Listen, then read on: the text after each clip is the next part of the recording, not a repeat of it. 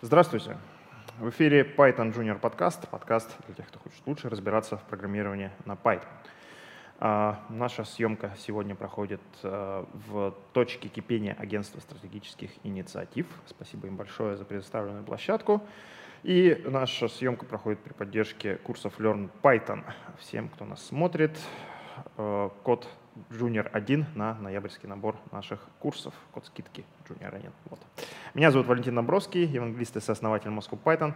Сегодня с нами в студии а, Григорий Петров, евангелист Moscow Python, Злата Буховская, а, преподаватель курсов Learn Python и с недавних пор руководитель программистов в компании NVIDIA.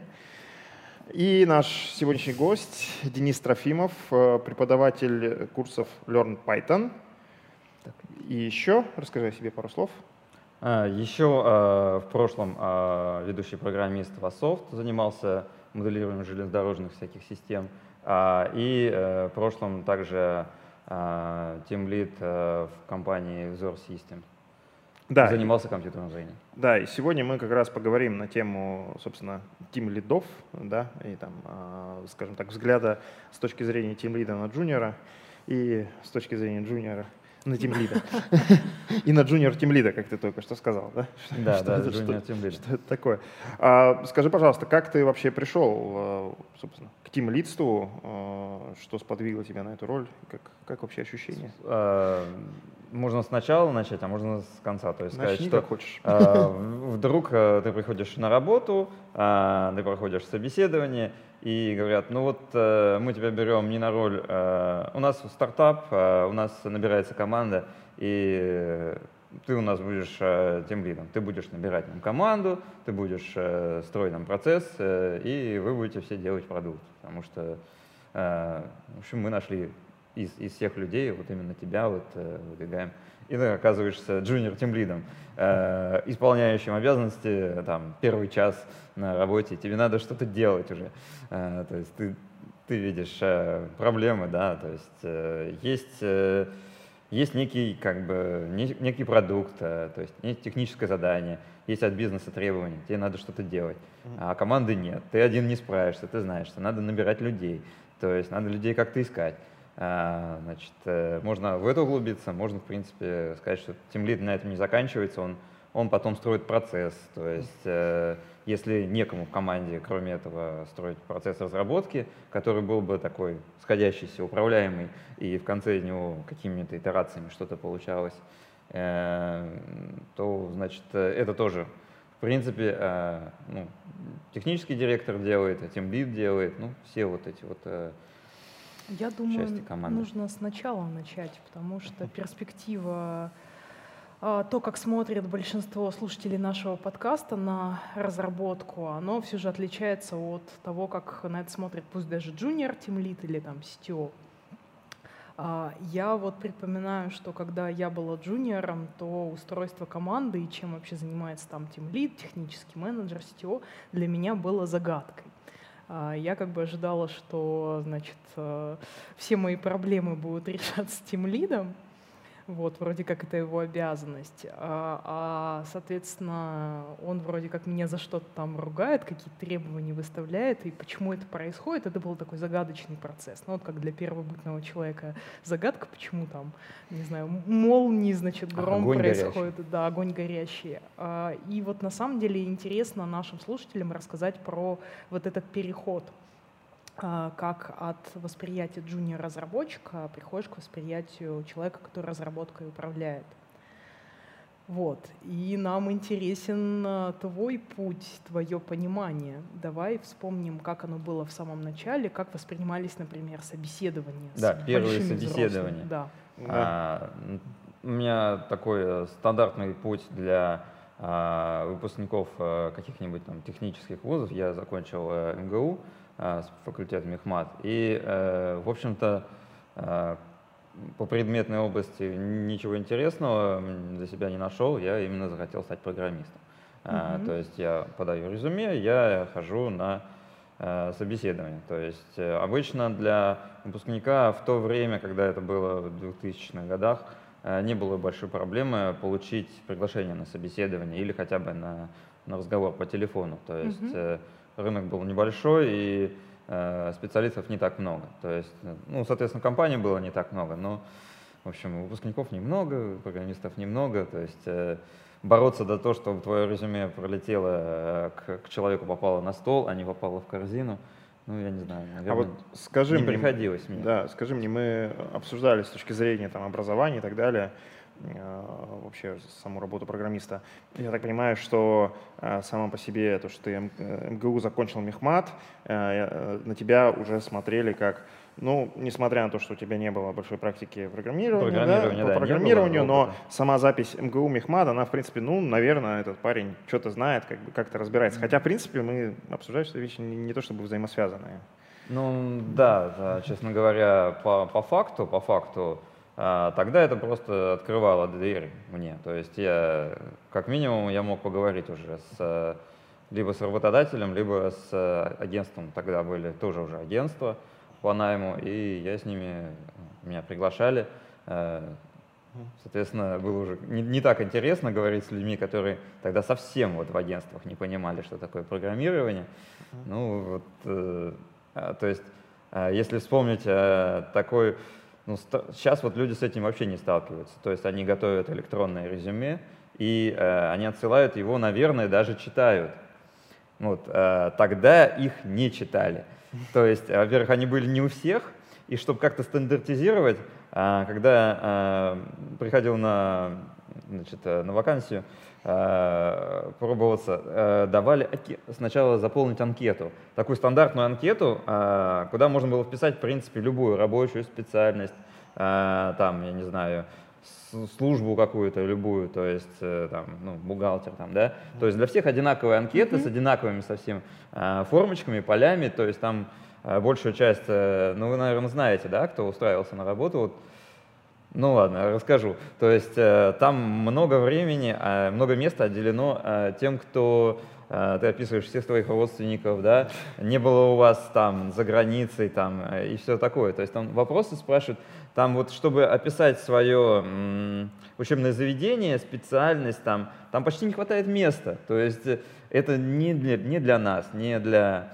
Э, не для айтишников. Не, не для айтишников, как мы сейчас себя называем, да. Uh, то есть мы просто туда не могли уместиться. Или там, допустим, 2-3 места работы, но ты бы уже не написал там интересные проекты, которыми ты занимался в ВУЗе.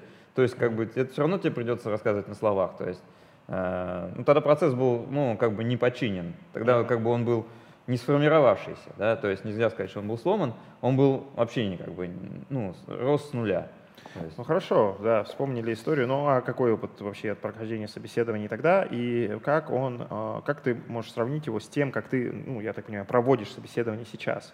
Вообще вот э, разница. Про резюме мы поговорили, а если говорить про собеседование, твой опыт как джуниора и что ты сейчас сам. Не было ли волнения, да, какого-то? Да, ну, собеседования, да, конечно, они вызывали волнение, и, в общем-то, и сейчас они вызывают волнение. То есть, э, э, когда с этой стороны и с той стороны, я думаю, волнения, они разные, но как бы, э, ты приходишь к человеку в роли, э, значит, э, как бы пробующегося кандидата на вакансию, да, ты приходишь э, и там тебе задают такие странные вопросы. А, если, а, значит, э, ты дойдешь до технического интервью, сейчас же процесс как? Ты сначала некий скрининг с тобой проводят, да, то есть ты не доходишь сначала до технического mm-hmm. интервью, тебе надо показать, что ну, я не знаю, что ты адекватный человек, да, что ты какой-то вот, э, э, опять английское слово, похожий опыт имеешь, да, на более-менее подходишь под требования, то есть ты соответствуешь э, хотя бы на словах, да, то есть ты говоришь, если им нужно Python программист, да, то ты говоришь, я вот как бы Python программист, да, ну, вы, вы понимаете, да, я понимаю Python, то есть э, если тебя спросят какие-то, э, работал ты с веб-проектами, да, какие там веб-фреймворки ты используешь, да, это сейчас новичкам интересно, то, что я сейчас рассказываю, нет? Или у меня в сторону ушел? Я немножко просто запутался, да? Ну, Еще раз, давай, э, вот, э, Угу. Собеседование тогда, собеседование сейчас. Угу. Собеседование с точки зрения тебя как джуна, и ты как смотришь сейчас на программистов, как бы вот э, сравнить можем какие-то вещи? Ну, ты вот начал с той мысли, что люди задают какие-то непонятные вопросы. Да, да, да. Это а... тогда.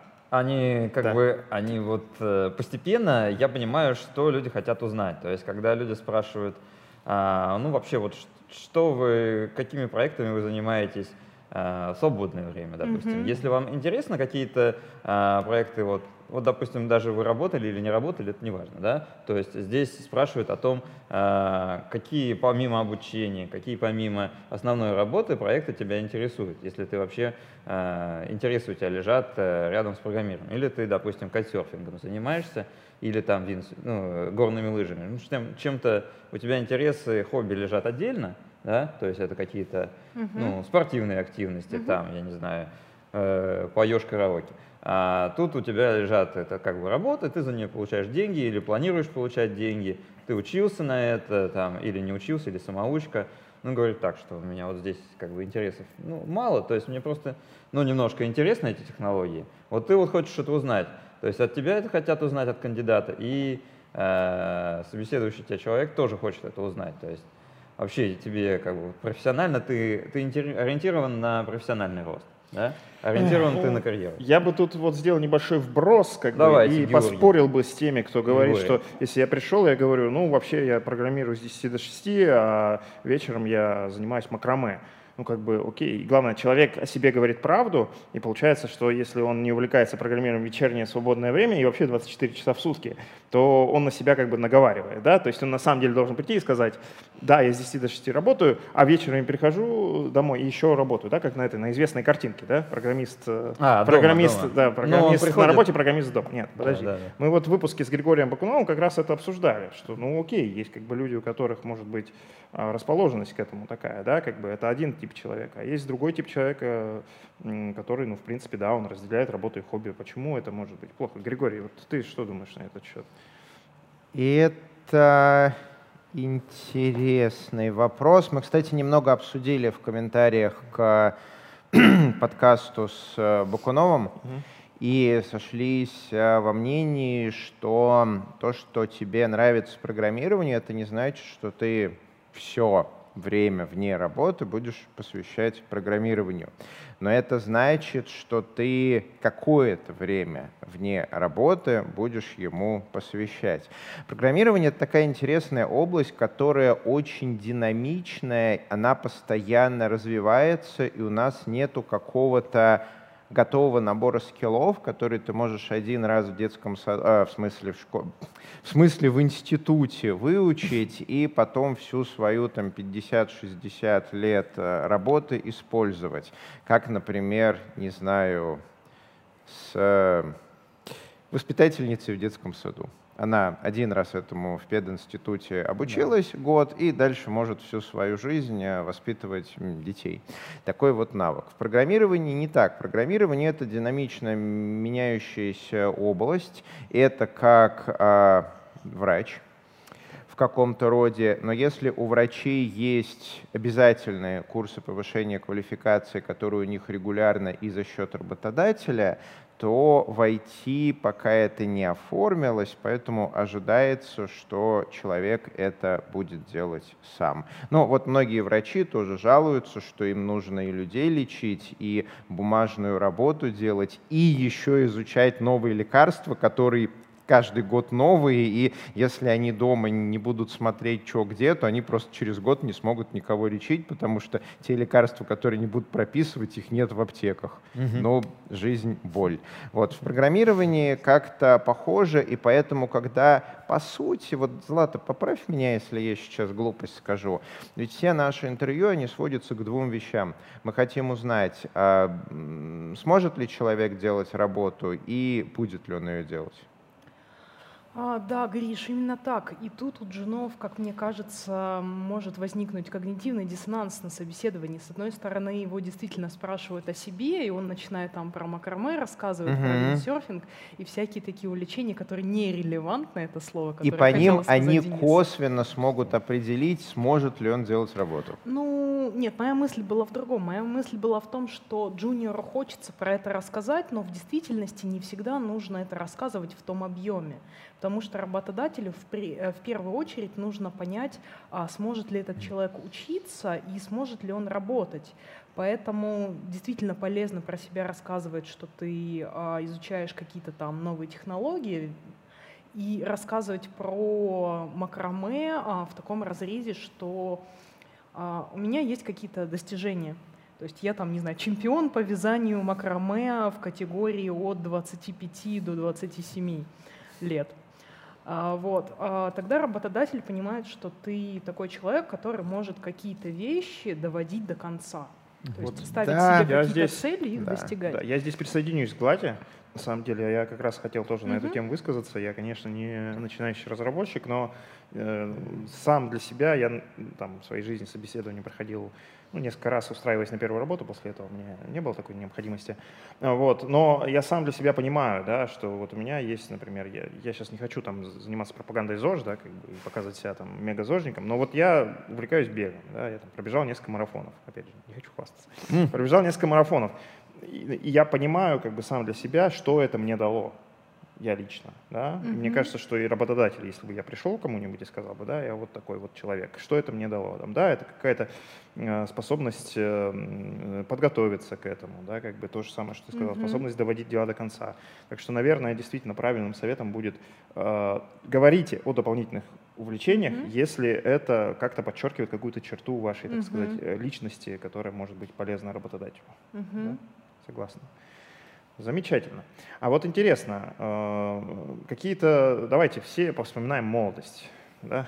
окунемся в те славные года, или не очень славные, я не знаю, кому как. Вот. Э, ваши первые собеседования, э, какие-то интересные случаи, может быть, во время этих собеседований, так немножко разбавить нашу серьезную тему сегодня. Что, как-то, что, что интересного, какие-то забавные, может быть, вещи, Злата? Что ты вспомнишь? А, ох, я вспоминаю свое самое первое собеседование на программиста, и там было, конечно, очень много таких непонятных вопросов а, из серии «Кем вы себя видите через 20 лет?». Вот. Я помню, что я ответила, что я хочу быть архитектором, но с тех пор прошло больше 10 лет, и я понимаю, что, наверное, что-то изменилось что... Архитектором с точки зрения IT. Да, архитектором да, с точки зрения уточнить, IT. Уточнить немножко тему. Да. Матрицы. Да, что я и так выполняю функции архитектора в той или иной степени на каких-то своих проектах, но, наверное, все-таки мое призвание в чем-то другом.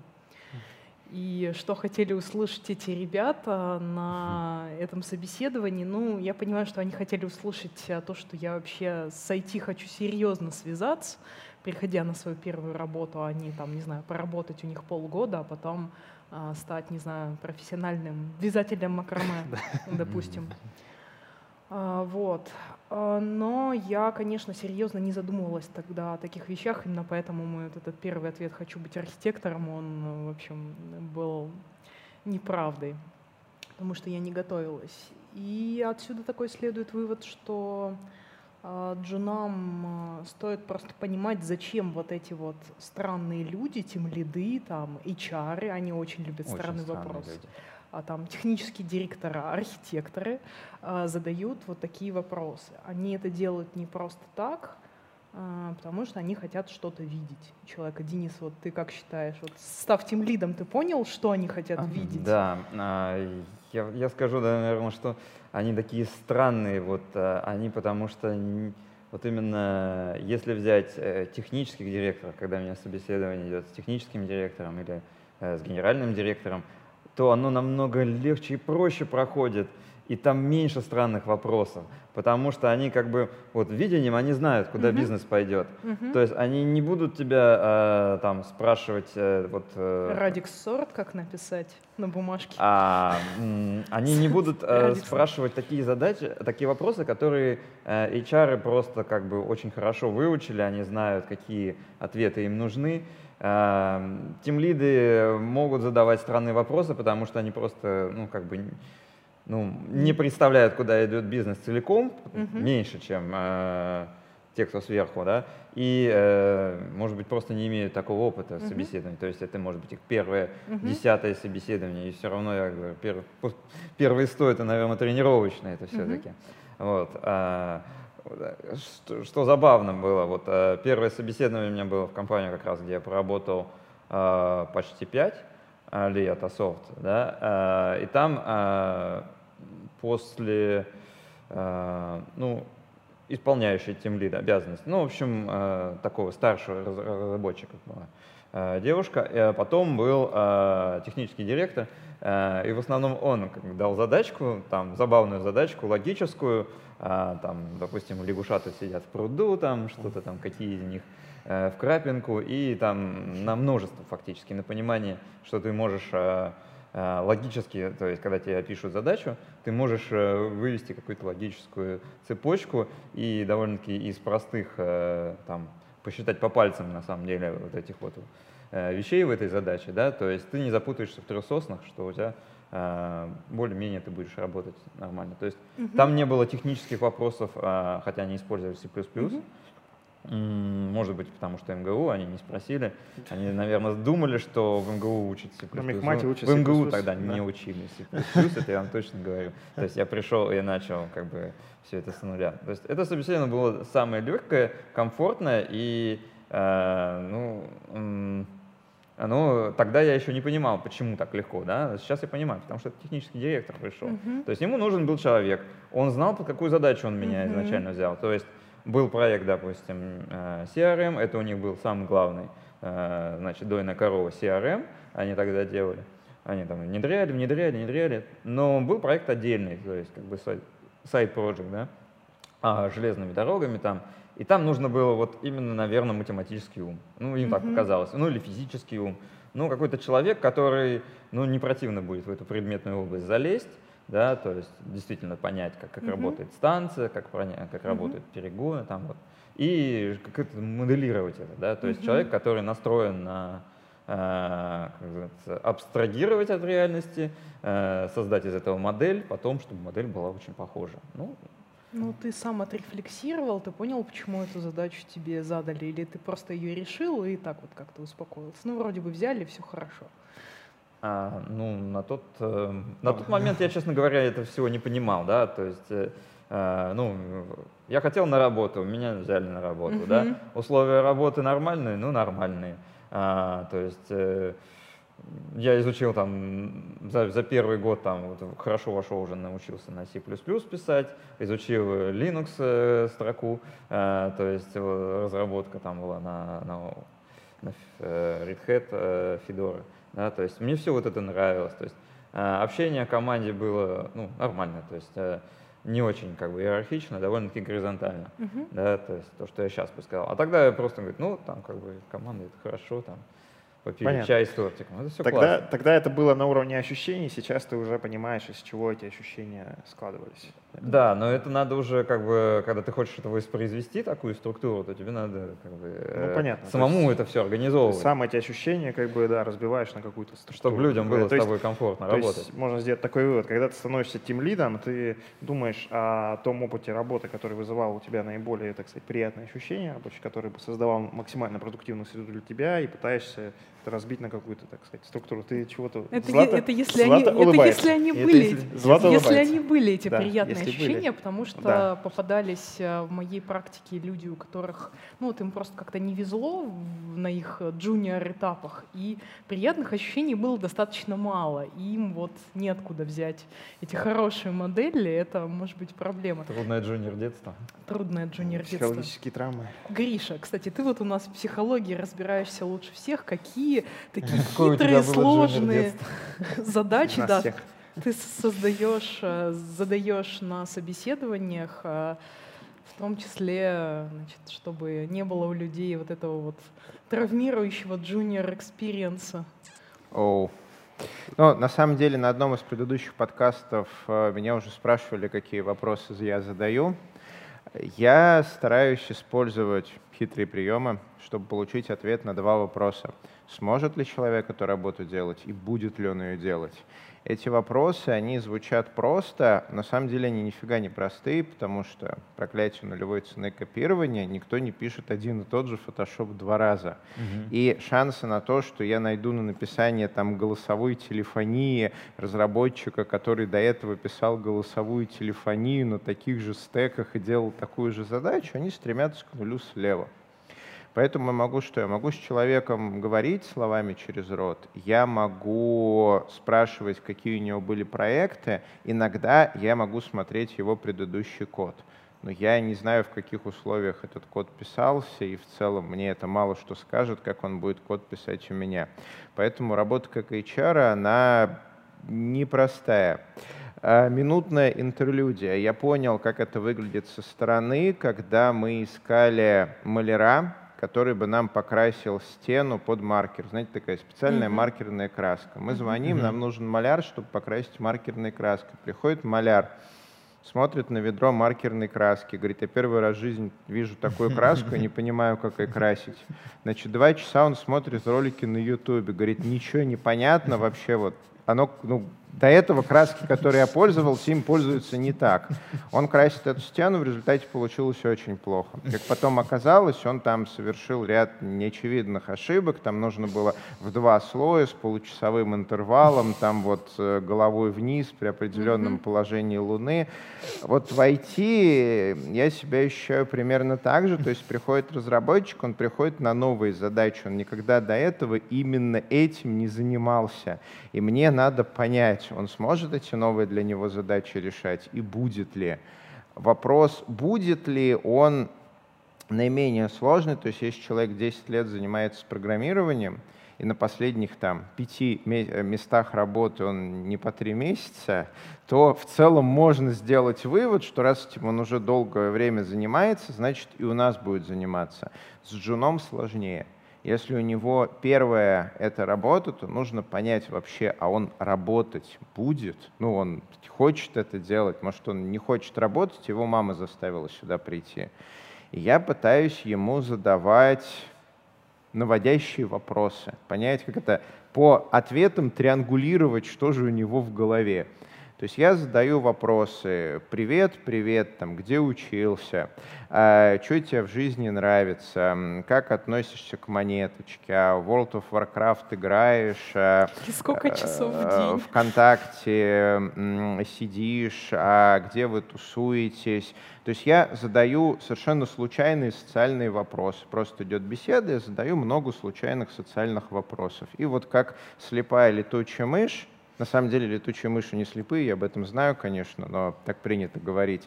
С помощью эхолокации пытаюсь uh-huh. понять, а что там внутри, какие у него ценности, что он вообще хочет. И если я вижу, что у него ценности, он хочет социализироваться и приносить обществу какую-то пользу, получать за это награду, потому что он видит вокруг себя, что приносить пользу, это клево, награда за это тоже клево, есть, будет о чем знакомым рассказать. Это окей. Если я вижу, что он, как это принято говорить в подрастающем поколении, кабанчик на подскоке, который хочет срубить баблишко, то, наверное, я стараюсь побыстрее завершить этот разговор, потому что, ну, нет, не договоримся. Это простой вопрос. Сложный вопрос — это сможет ли он делать работу, которую никогда до этого в жизни не делал. Знаете, вот доктора, я буду играть на гитаре? Да, наверное, вроде. Ой, а до этого никогда не пробовал. Лев Толстой любил играть на балалайке, но не умел. Да. И тут абсолютно то же самое. Честно скажу, с джунами я не понимаю, как. То есть, ну, на, наверное, если человек идет джуном, он как минимум изучил синтекс языка программирования и что-то сделал. О том, что джунам нужно изучить, у нас где-то есть в предыдущих выпусках. Кстати. Да, и я мы, стараюсь, наверное, положим в описании. Я да. стараюсь его спрашивать про его опыт изучения программирования. Я традиционно стараюсь как-то воспользоваться амигдалой, которая маркирует память эмоциями, и задавать вопросы, что тебе понравилось, что не понравилось, а что тебя взбесило, чего ты получил удовольствие. То есть я произношу слова, которые наверное, в мозгу другого человека вызывают эмоции, и они должны активировать те инграммы, кусочки памяти, которые с этими эмоциями связаны. И я пытаюсь понять, вот у него в ответ на мои эмоциональные слова в мозгу вспыхивают какие-то кусочки, он вообще эмоционально этим заинтересован, ему понравилось программирование, у него это хоть как-то получалось, какие у него были сложности. Если человек об этом рассказывает и поддерживает беседу, технические детали не важны, то, скорее всего, ну, старшие товарищи ему подскажут, там дадим что-то почитать и втянется. А если он сидит, у него это механический процесс, ну вот, я изучил такую книгу, я знаю синтаксис Python, в Python множественное наследование, я хочу работать Python разработчиком, потому что мой папа сказал, что за IT сейчас будущее то я вижу, что шансы на то, что он сможет делать эту работу, они не очень высоки, потому что она рассматривает как какую-то механическую, и серии пошел на курсы машиниста электропоезда, за два месяца научился, далее всю жизнь работаешь машинистом электропоезда. Там вот. есть еще промежуточный вариант, когда у человека горят глаза, и он такой говорит, хочу быть программистом. Ты задаешь ему все вот эти вот вопросы, а он говорит, что нет, не папа меня послал, ну, я хочу, потому что хочу я не понимаю, зачем мне это нужно. Можно брать на испытательный срок три месяца пока. Ну, знаете, раньше было модно быть экономистом и юристом, сейчас, да. мне кажется, да, да. стадия, когда модно быть программистом. Ну, и, и, Но... это, и это нормалек, главное, чтобы эмоции были. А дальше испытательный срок и три месяца — это то, что доктор прописал. Ну, а если он, этот человек, поймет в середине испытательного срока, нет, вернее, за три месяца он ничего не поймет, но через полгода он поймет, что ему нужно там стать профессиональным серфером или, не знаю, ехать э, в Южную Америку, там, спасать индейцев. Ну, у меня такое было, это наши нормальные риски, если мы... Нани... Ну, скажем так, любая компания, которая уже начинает нанимать людей на рынке, подразумевается, что у нее там, ну, не один-два человека в штате, а как-то вот она уже расширяется рынком. Потому что если ты из серии стартап, и у тебя там два человека, э, ну, у тебя два человека, то ты будешь искать не разработчиков на рынке, ты будешь искать среди знакомых там Сафа фаундера, вся вот эта история. То есть подразумевается, что если ты идешь на рынок, то у тебя уже как-то все норм, и ты можешь себе позволить нанять человека на испытательный срок, понять, что он не подходит, потом уволить. Ну иначе на рынок идти как-то совсем печально. Рынок, он такой, он требовательный, открытый рынок. Денис, а как ты э, понял, что нужно оценивать риски при найме кандидатов? И какие риски ты вот отметил для себя? Я как думаю, важные? Я думаю, я не смогу ответить на этот вопрос. Я бы его перепасовал кому-нибудь. Ну, почему? Мы с тобой вот недавно Такой... говорили про твою интересную историю, про то, что вы наняли а, фронтенд разработчика, и ты сказал, что нет, мы его, ее не возьмем, потому что там она не проходила, плохо решала какие-то твои задачи. Но не ваш... уверен, что эту историю вообще надо рассказывать в эфире. Не, она, я она, бы, она, я бы предпочел она... ее свернуть это сразу же и вырезать. Ну, вырезать мы вырезать мы ничего не будем. Вырезать. вырезать мы ничего не будем, но мы перейдем к другому вопросу. Ладно, хорошо. Денис не хочет про это разговаривать. Окей. Okay. А вот, э, да, некоторые наши зрители говорят, что э, наши подкасты, там, иногда доклады э, на наших метапах Moscow Python, они джунов некоторых демотивируют. Демотивируют они в том смысле, что демотивируют они в том смысле, что нужно, э, оказывается, очень много всего знать, вот это вот все понимать. Мы там целую серию подкастов пишем, и еще куча тем для, Не для, получится для, для джунов. баблишко Нет, по-быстрому. Э, я про другое. Ну, я скорее про, я скорее про э, вот это вот, что нужно все знать и как бы в какой вообще момент человеку начинать идти на рынок и как бороться с этим синдромом, что я ничего не знаю. То это есть... нормально, там никто ничего не знает. Я тоже очень мало знаю. Мы вот вчера пили и после шестой э, кружки пива сидим, обсуждаем Lisp Family of Language. Вот, я смотрю, там, соответственно, Lisp, EMAS, это писал, писал. Вот помню, там еще и в Sharp клевый. Моего собеседника округляются глаза. Гриша, ты, ну, F-Sharp, это же семейство Окамал, оно же не Lisp, я не помню, я смотрю в записи, блин, действительно Окамал, я их там смотрел задним левым Ужас. синтаклом, это не Гриша, моя ну, область, да. Позор, позор, позор. позор. Да. Так что Но через полгодика нормально. Не, ну, ну все-таки, все-таки, все-таки, да, я ничего не знаю. Денис, вот э, что ты порекомендуешь тем, кто, ну, якобы ничего не знает, да, как джуниор. с этим бороться? Да. На собеседовании. Мы пока про джунов, да. да. Джуниора и прямо на собеседовании это выясниваете? Да, да, вот должен ли он знать, что... Неважно, когда это выяснилось. Синдром. Синдром. Импостер. Угу. Так называемый, да. Что с этим делать? Mm. Состоянием.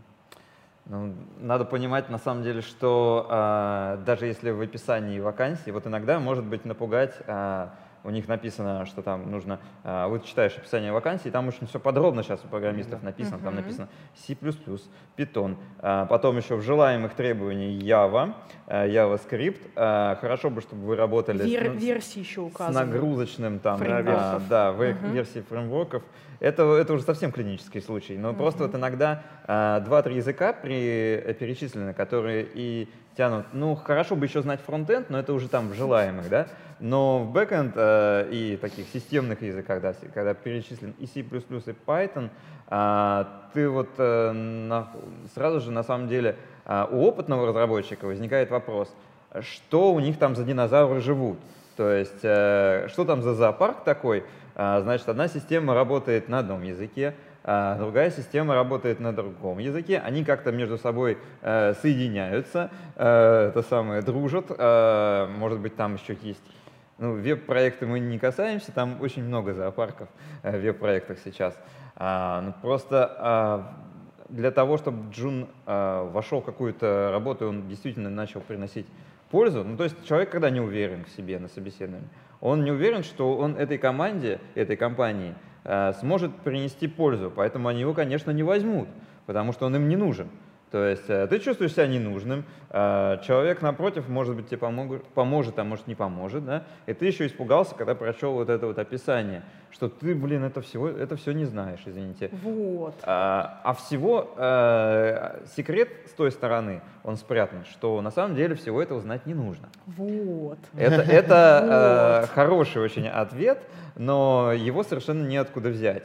То есть это, ну, То есть это скорее описание это спектра скрыто. возможностей, да, и как говорят, если вы правильно ответили на 5 вопросов из 10, то ну, у вас все более-менее, или из 30. Я, кстати, вспоминаю, как раз ты говоришь, э, э, человек, который не уверен, что сможет, как мы сейчас говорим, нанести пользу компании, нанести, да? Да, да я пользу. опять же вспоминаю свои первые какие-то работы собеседования, я смотрю, ну там, это был далекий 2007 год, вот, ну, конечно, там у Гриши было пораньше, там первая работа, да. Но вот, а, но я вспоминаю, что я смотрю на вакансии какие-то и смотрю там, ну там ищется такой-то на зарплату, там, условно, 800 долларов, и я такой думаю, ну надо же, а как же я вот, действительно, mm-hmm. я мало что знаю, вот я должен работать так, чтобы вот эта вот зарплата 800 долларов, mm-hmm. она как-то окупалась для компании, чтобы они мне платили, и с этого как бы, ну, чтобы я приносил что-то больше, чем вот эта зарплата. Да. И у меня такая неуверенность в себе, типа, ну как же, я же ничего не знаю.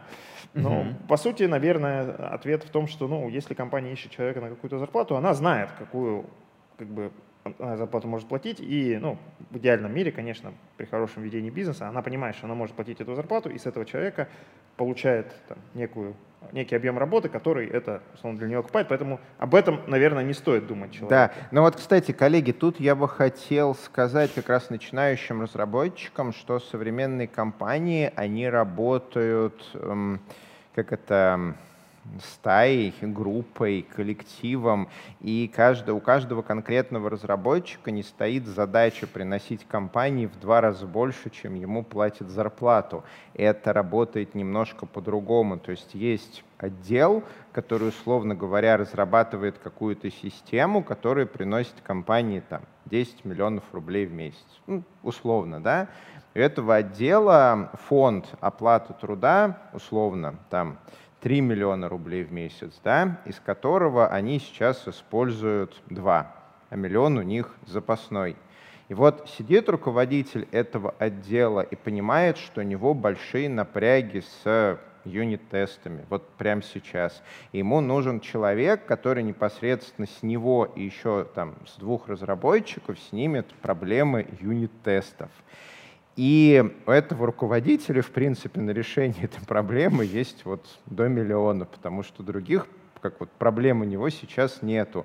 И разработчик, который придет, у него не будет задачи свою зарплату там, ну, условно, из головы 200 тысяч до налогов, это будет там 150 после налогов, оправдывать компании и приносить там из серии «Вау, там 400 тысяч». Нет, у него будет задача компании, которая приносит 10 и есть дополнительный фонд оплаты миллион, помогать с юнит-тестами. Mm-hmm. Потому что команда, она уже приносит деньги, там все хорошо, с юнит-тестами плохо. И нельзя как-то вот ценность юнит-тестов вот отдельно линейкой померить. Я на эту тему, кстати, вспоминаю, что существуют даже рейтинги э, компаний, типа, где люди приносят, скажем так, условно, на единицу человеческую, да, сколько э, как бы приходится там mm-hmm. из, из доли прибыли компании. Условный Facebook там, по-моему, больше миллиона долларов, да, там в год. Но это не значит, что эта человеческая единица выйдет завтра на рынок труда и сразу начнет э, зарабатывать тот самый миллион долларов в год. Это вопрос действительно создания условий в общей экосистеме компании, который это позволяет сделать. Коллеги, ну, мне кажется, что вы все равно об этом рассуждаете как люди, которые вот уже знают, как руководить Оттуда. разработкой нет, не оттуда, мы отсюда. Уже, мы уже пошли от, отсюда. В как бизнес. Да, как руководить бизнесом. Не, но, не с джуниора. А, да. да, джуны, они не понимают все эти вещи, и у них в голове искаженные критерии вообще принятия на позицию. Они думают, да. что они должны знать а, весь этот бесконечный зоопарк технологий, все эти алгоритмы там, сложных сортировок, а, причем на пятерку с плюсом. Да. Ну так давай скажем вот, ни одной нашим да. зрителям и слушателям, Ребята, что правда. это не так, это неправда. Ура! Мотивирующий подкаст. Да, мотивирующий подкаст. Да, мы, значит, разоблачаем ложь и говорим только правду. А правда, она заключается в том, что в действительности у работодателя есть какие-то потребности, и им нужен человек, который просто будет делать работу. Неважно, что вы что-то не знаете, а важно помнить, что какой-то работодатель вам поможет а, это изучить быстро, какой-то будет рассчитывать на вашу самостоятельность. И вы должны дальше сами следить и при разговоре с работодателем понять, что он от вас хочет – и можете ли вы ему это дать? И может ли работодатель вам дать то, что вы хотите? То есть может ли он вам дать вот этот рост? Если вы хотите, допустим, изучить эти все безумные алгоритмы сортировки или все эти безумные там а, веб-технологии, а может ли он вас научить? Или вы там, не знаю, 10 лет будете писать эти юнит-тесты? Это mm-hmm. вот вопрос, которым, о котором следует подумать до собеседования и в какой-то мягкой форме на собеседовании его для себя прояснить. Я думаю, один из следующих выпусков нам стоит посвятить э, как раз-таки вопросу требований к компании. То есть мы много говорим mm-hmm. о требовании к человеку, а какие же требования у вас должны быть к компании? Потому что собеседование — это на самом деле процесс взаимный. Вы делаете взаимную оценку. И если вам компания не нравится, но она говорит вам, давайте подпишем контракт, вы можете и должны на самом деле встать и сказать, нет, извините, мне не нравится ваша компания, мне не нравится, как вы ответили на мои mm-hmm. вопросы, ну, конечно, в мягкой ну, форме. говорить, конечно, так не форме, надо, да, это да, ну, социальная ну, агрессия сказать неприкрытая. Себе, да, про, про агрессию мы, кстати, к сожалению, не успели поговорить, но я думаю, у нас еще большой список вопросов, я думаю, мы обсудим их в следующих выпусках наших подкастов.